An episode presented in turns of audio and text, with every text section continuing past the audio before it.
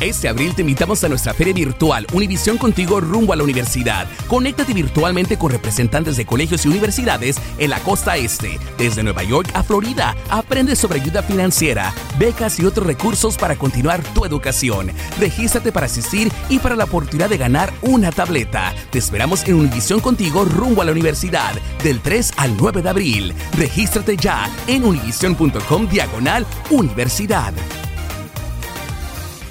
Boost Mobile tiene una gran oferta para que aproveches tu reembolso de impuestos al máximo y te mantengas conectado. Al cambiarte a Boost, recibe un 50% de descuento en tu primer mes de datos ilimitados. O, con un plan ilimitado de 40 dólares, llévate un Samsung Galaxy A15 5G por $39.99. Obtén los mejores teléfonos en las redes 5G más grandes del país. Con Boost Mobile, cambiarse es fácil. Solo visita boostmobile.com. Boost Mobile, sin miedo al éxito. Para clientes nuevos y solamente en línea, requiere AroPay. 50% de descuento en el primer mes requiere un plan de 25 dólares al mes. Aplican otras restricciones. Visita boostmobile.com para detalles.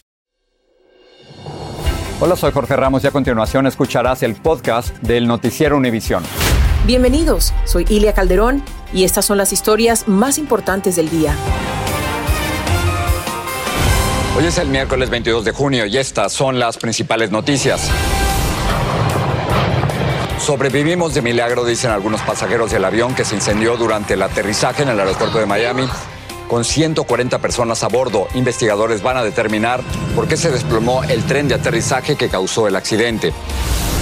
Legisladores aceleran la aprobación de la nueva ley de armas que dará hasta 10 días para verificar antecedentes y salud mental de compradores menores de 21 años de edad. También se enviarán millones de dólares a los estados que confiscan armas a personas consideradas peligrosas. Los asesinatos de dos jesuitas en México se suman a los casi 120 mil homicidios registrados durante el mandato de López Obrador. Esta cifra pudiera superar los que se cometieron durante el sexenio de Felipe Calderón. Y más de un millón de libras de leche en polvo para bebés llegarán importadas de México desde el fin de semana. La administración Biden agiliza trámites para traerlas en camiones a los comercios minoristas. Este es Noticiero Univisión con Jorge Ramos e Ilia Calderón.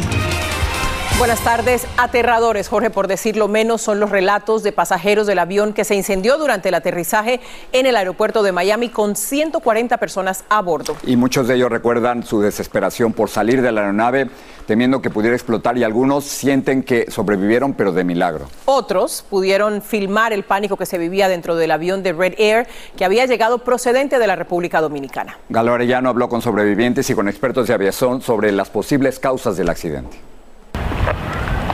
Alejandra Martínez quería registrar en esta fotografía el inicio de sus vacaciones en Miami a bordo del vuelo L5203, justo antes de que el avión de Red Air despegara de su natal Venezuela. Hicimos escala en Santo Domingo y de Santo Domingo veníamos para acá con Red Air. Ahora está conmocionada al percatarse que pudo haber sido la última foto familiar, porque al aterrizar en la capital del Sol, el sistema de neumáticos de la aeronave colapsó y el avión se incendió con 140 personas a bordo.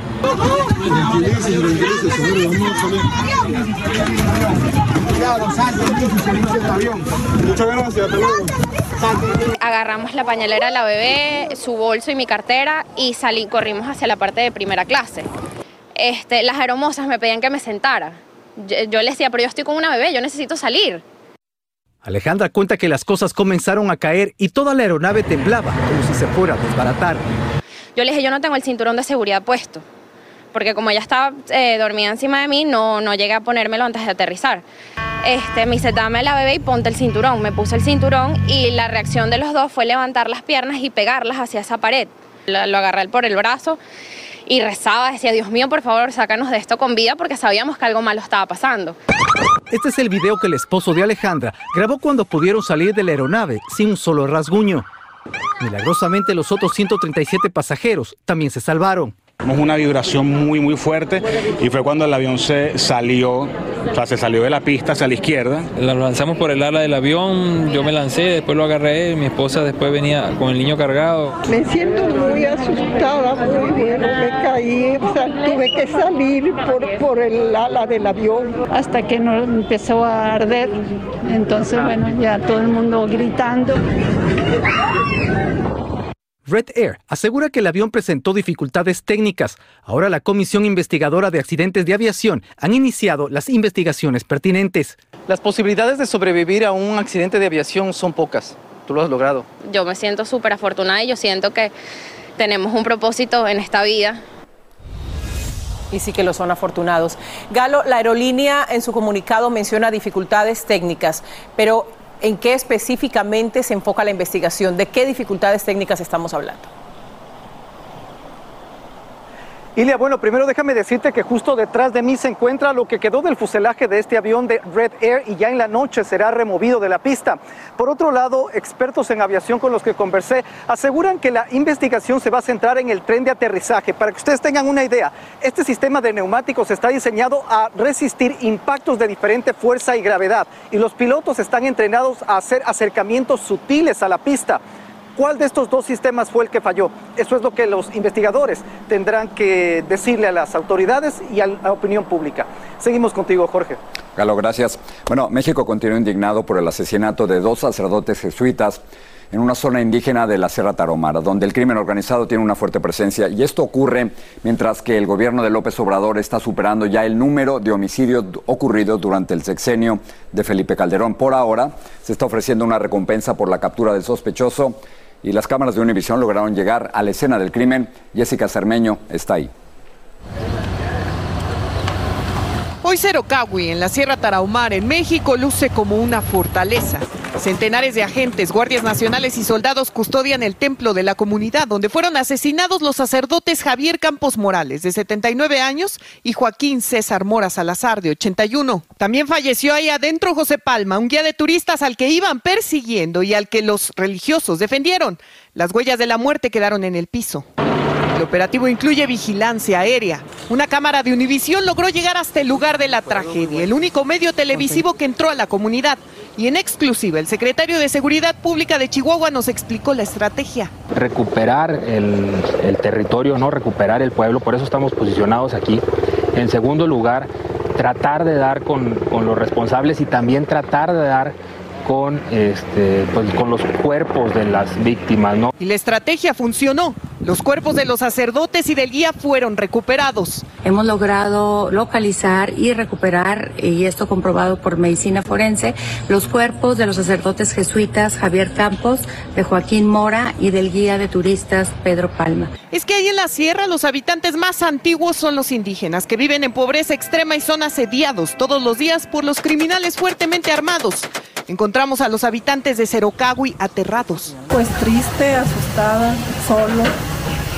No, no sabemos cómo reaccionar. Nadie se puede meter con ellos porque el que dice algo, no sé, pues le, le va mal. Y autoridades locales ya señalan a José Noriel Portillo, alias El Chueco, como responsable de las muertes, un sicario del cártel de Sinaloa. La condena por lo ocurrido es internacional y se escuchó hasta en el Vaticano. Quante uccisioni in Messico. Sono vicino con l'affetto e la preghiera alla comunità cattolica colpita da questa tragedia. El pontífice también es jesuita. La indignación es porque en lo que va del sexenio de López Obrador ya se rebasaron los 120 mil homicidios, más que lo que se registró durante todo el gobierno de Felipe Calderón. Mientras, entre misas y plegarias, el consuelo sigue sin llegar. En la Ciudad de México, Jessica Cermeño, Univision. Aquí en Estados Unidos hoy procesaron por cargos de intento de asesinato de un juez estadounidense al hombre arrestado cerca de la casa de Brett Kavanaugh. Las autoridades dijeron que Nicholas John Roski, de 26 años, acudió armado a la casa de Kavanaugh en Maryland y más tarde le dijo a la policía que tenía pensamientos suicidas y que planeaba matar a un juez específico de la Corte Suprema. En San Francisco hubo un trágico tiroteo en el tren de servicio municipal que dejó una persona muerta, otra herida. El sospechoso huyó del tren en la estación Castro y sigue prófugo. La Cámara de Representantes podría aprobar a fines de esta semana un proyecto de ley sobre armas que anoche recibió el visto bueno del Senado. Esto ocurrió después de que los negociadores del Senado alcanzaran un acuerdo para endurecer leyes federales sobre armas. Desde Washington, Pedro Rojas nos explica qué medidas incluye esta propuesta. El Senado se aproxima a aprobar la reforma más importante para la compra de armas en el país en las últimas décadas. Con 64 votos a favor y 34 en contra, el proyecto superó el primer obstáculo. Dolores Huerta, la activista de derechos civiles, dice que aún se debe hacer más para evitar balaceras masivas en el país. Me da gusto que están aprobando algo, pero sabemos que también tienen que hacer más. Ah, tenemos que parar el uso de las armas, ¿no? La propuesta incluye un periodo de 10 días para que vendedores verifiquen el pasado criminal y emocional de compradores de armas menores de 21 años. Destina millones de dólares a programas de salud mental y seguridad en las escuelas y también para estados que usan leyes de bandera roja para restringir compradores. Además, prohíbe la venta de armas a personas que han sido acusadas de actos de violencia doméstica. Esta es la lista de los 14 senadores republicanos que apoyan la ley. Espero que la ley sea aprobada. Creo que es un paso significativo en la dirección apropiada, dijo el senador Mitch McConnell, líder republicano del Senado. Aun cuando Nancy Pelosi, la presidenta de la Cámara Baja del Congreso, no respondió a nuestra pregunta, su oficina informa que tan pronto el Senado apruebe la reforma, se someterá a voto de todos los congresistas nacionales. Senadores demócratas ya celebran este acuerdo legislativo. Por fin, un cambio de ley para mejor proteger nuestras comunidades, nuestras familias y nuestros hijos. Activistas que promueven el control de armas también reaccionan al avance del Senado. Este acuerdo bipartidista no tiene todo lo que nosotros hemos estado pidiendo, pero es un buen inicio para poder salvar vidas. La meta del Senado es aprobar la ley pronto porque ese cuerpo legislativo comienza un receso el viernes 24 de junio. Analistas estiman que el presidente Biden podría estar firmando la ley el fin de semana. En Washington, Pedro Rojas, Univisión. Pasamos con las quejas del alcalde de Ubalde por el manejo de las investigaciones sobre la masacre de 19 niños y dos maestros en la escuela Rob. Dijo que está cansado de que lo mantengan al margen de las evidencias descubiertas y afirmó que el jefe del Departamento de Seguridad Pública sigue engañando y filtrando información confusa sobre la matanza. Marlene Guzmán tiene más. La mala comunicación y acción tardía entre las múltiples agencias del orden que acudieron al llamado de emergencia en la primaria Rob son parte de la serie de cuestionamientos que surgen tras darse a conocer detalles críticos de la respuesta de los agentes en detener al atacante. Este señor no tenía el audio, no tenía comunicaciones con nadie, entonces ¿cómo fue que esta persona estaba encargada?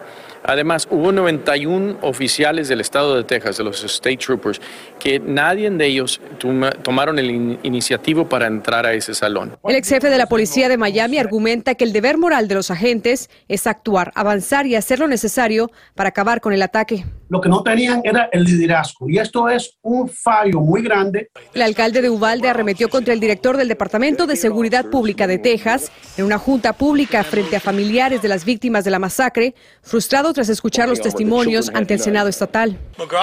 McCraw y todos dan respuestas de las que aún no tienen hechos, no tienen la verdad. Alega que las agencias al frente de la investigación no les han dado avances de las averiguaciones en torno a la masacre. El senador Gutiérrez criticó las sesiones especiales en el Capitolio Tejano, diciendo que estas han generado más preguntas sin respuestas y lo que las familias realmente quieren saber es por qué no actuaron. The kids were probably lying there. I'm just thinking where their parents were. And we were right outside. I was trying to get in. I was put in the handcuffs. I was like, quien también intentó entrar a la escuela, pero lo detuvieron y hasta el arma le quitaron, fue Rubén Ruiz, el policía del Distrito Escolar de Uvalde y esposo de la maestra Eva Mireles. Mientras tanto, este martes confirmaron la escuela Rob será derrumbada. No le puedes decir a un niño o a un maestro que regresen a esa escuela. Jamás. En Texas, Marlene Guzmán, Univisión.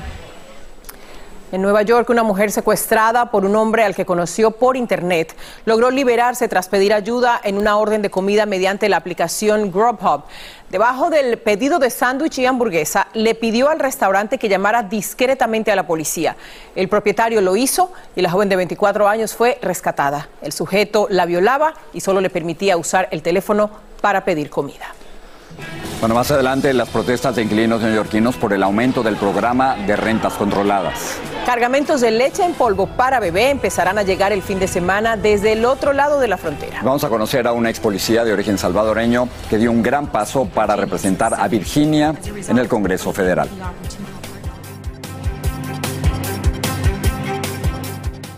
Este abril te invitamos a nuestra feria virtual Univisión Contigo rumbo a la universidad. Conéctate virtualmente con representantes de colegios y universidades en la costa este, desde Nueva York a Florida. Aprende sobre ayuda financiera, becas y otros recursos para continuar tu educación.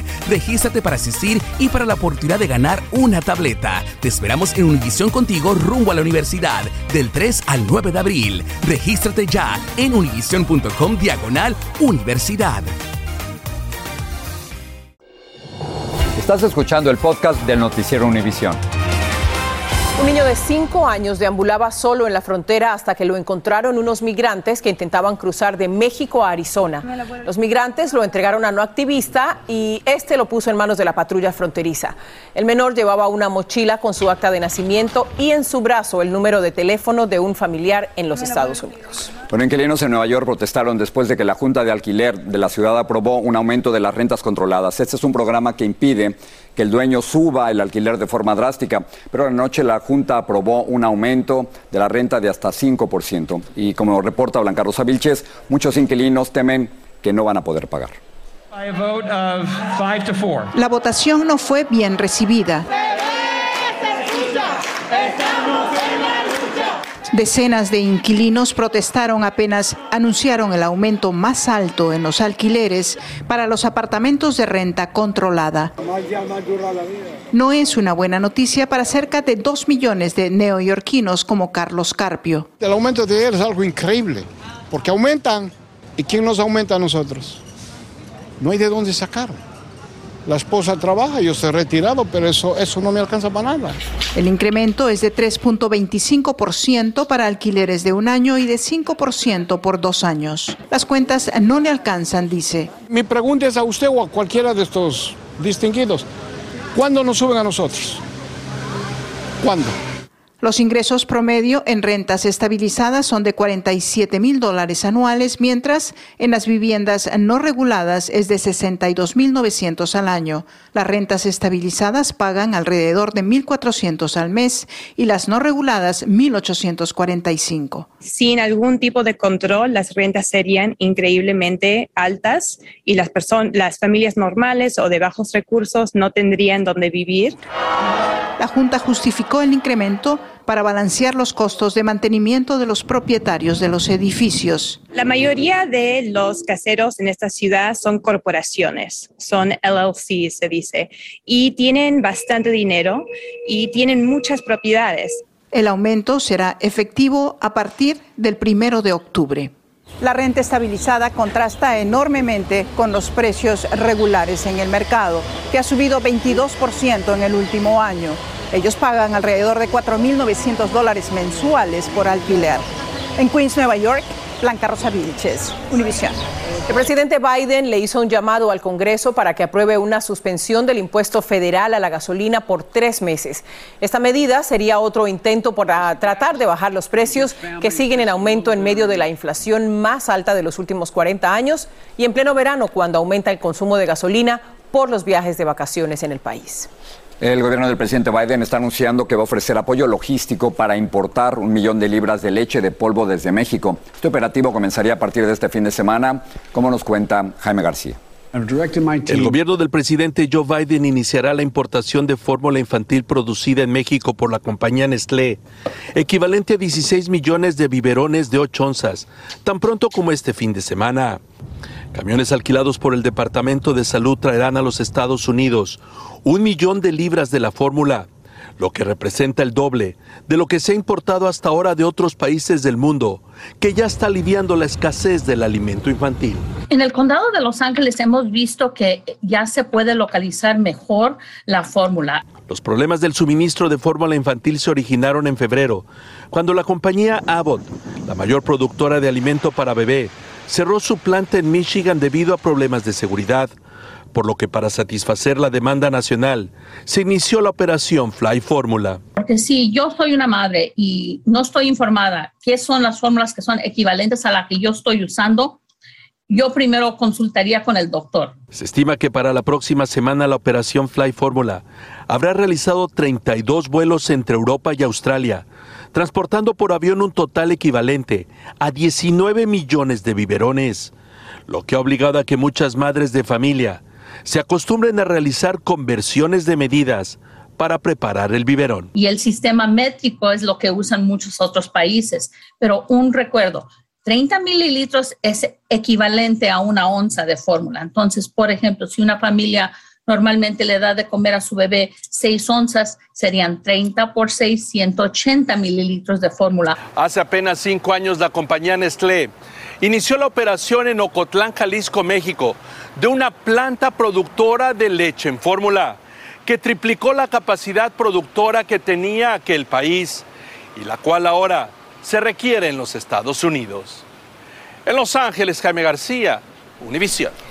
Un rayo le causó la muerte esta mañana a una mujer y a sus dos perros mientras caminaban en Pico Rivera.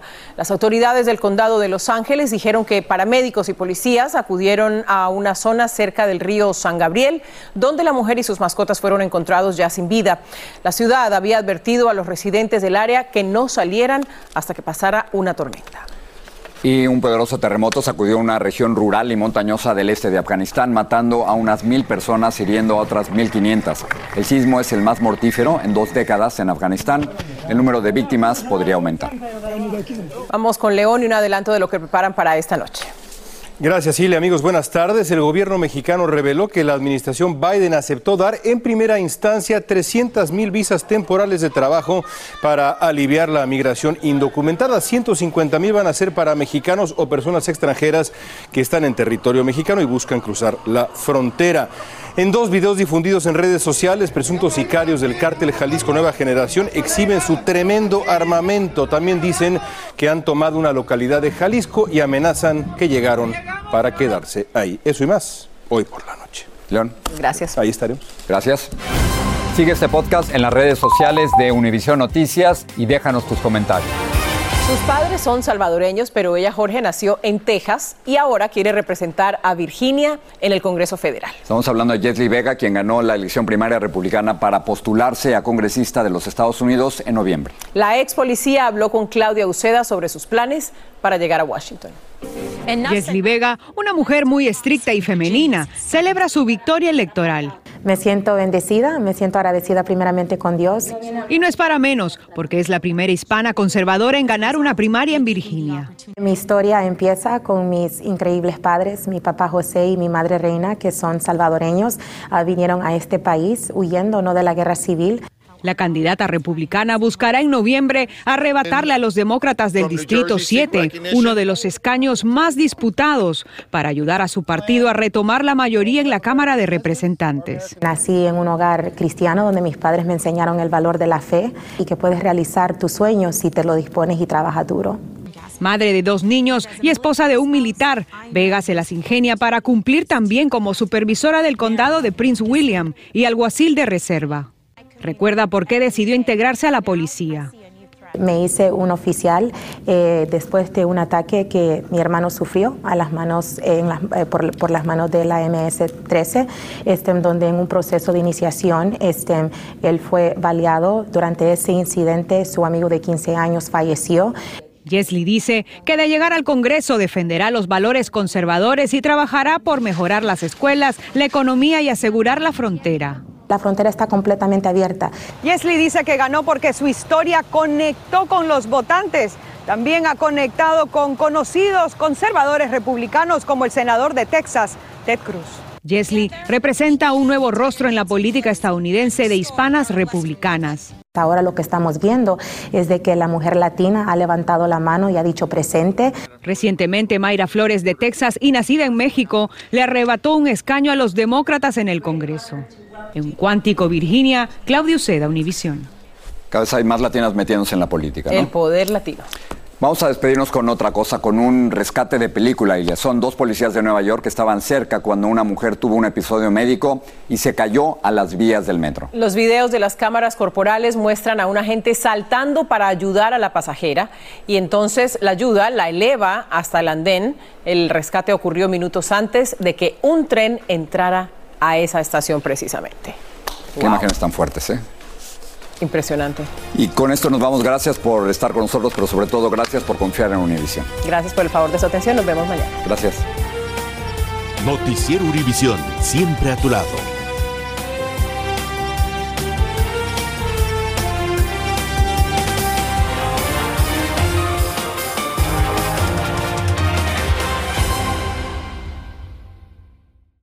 Este abril te invitamos a nuestra feria virtual Univisión Contigo rumbo a la universidad. Conéctate virtualmente con representantes de colegios y universidades en la costa este, desde Nueva York a Florida. Aprende sobre ayuda financiera, becas y otros recursos para continuar tu educación. Regístrate para asistir y para la oportunidad de ganar una tableta. Te esperamos en Univisión Contigo rumbo a la universidad del 3 al 9 de abril. Regístrate ya en univision.com diagonal universidad.